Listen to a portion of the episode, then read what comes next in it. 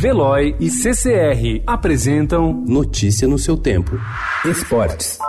É o maior prazer vê-lo brilhar, seja na terra, seja no mar.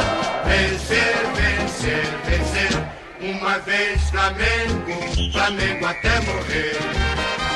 Diz o clichê que o Rio de Janeiro é futebol e carnaval. O que aconteceu ontem no centro da cidade foi a união disso. Milhares de flamenguistas se aglomeraram na Avenida Presidente Vargas para receber o elenco do Flamengo, campeão da Libertadores, na véspera. A festa começou no fim da manhã, avançou pela tarde, mas foi encerrada com um confronto entre policiais e torcedores. Quem só festejou o fez em dose dupla, pois no início da noite o rubro-negro garantiu o título brasileiro com a derrota do Palmeiras para o Grêmio.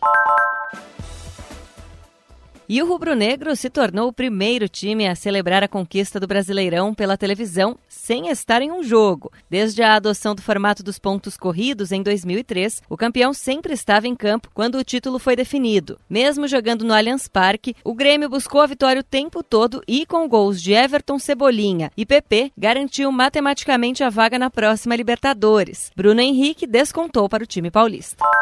O Botafogo conquistou nesse domingo um importante resultado na luta para evitar o rebaixamento no brasileiro. O Corinthians foi melhor, dominou a maior parte do jogo, mas o Alvinegro Carioca contou com a eficiência de Diego Souza para vencer por 1 a 0 no Engenhão e ganhar fôlego na corrida contra a queda. Mesmo com a derrota, o Timão continua com boas chances de ir à Libertadores em 2020.